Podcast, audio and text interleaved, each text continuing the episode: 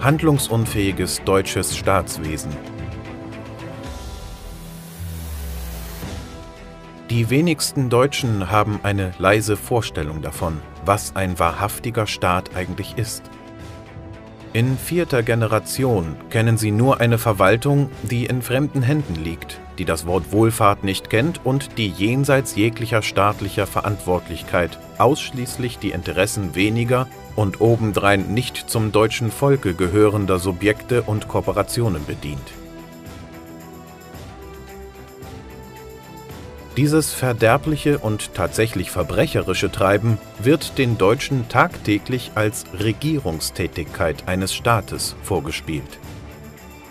Um in Erinnerung zu rufen, wie sich zunächst der preußische Staat und dann ab 1871 auch der deutsche Gesamtstaat definierte, genügt ein Blick in das Staatsrecht der preußischen Monarchie. Darin teilt Dr. Rönne über die Bezirksregierungen in Preußen Folgendes mit.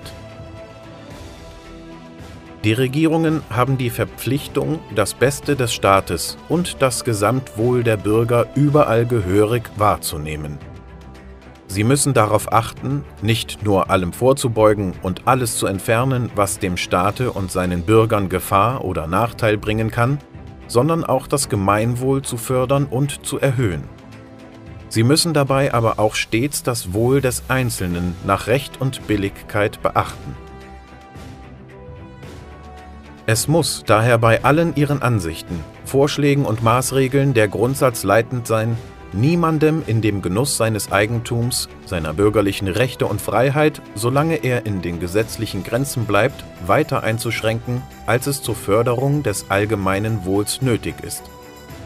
Einem jedem innerhalb der gesetzlichen Schranken die möglichst freie Entwicklung und Anwendung seiner Anlagen, Fähigkeiten und Kräfte in moralischer sowohl als physischer Hinsicht zu gestatten und alle dem entgegenstehenden Hindernisse baldmöglichst auf legale Weise zu beseitigen. Amtsführung mit Instruktion vom 23. Oktober 1817 Aus dem Staatszweck Pflege der Wohlfahrt des deutschen Volkes erwuchs eine Verwaltung, der es nicht nur zur Aufgabe gemacht wurde, Gesetze zu vollziehen, sondern in ihrem Rahmen fürsorglich tätig zu sein. Das allgemeine Wohl ist das höchste Gesetz im Reich. Diese Reichsgesetze sind auch heute noch gültig. Allein die Deutschen erinnern sich nicht mehr an den fürsorglichen Staat, den ihre Vorväter ihnen schufen. Das Deutsche Reich, ein wahrhaft reiches Erbe. Die Deutschen brauchen es nur wieder geltend machen.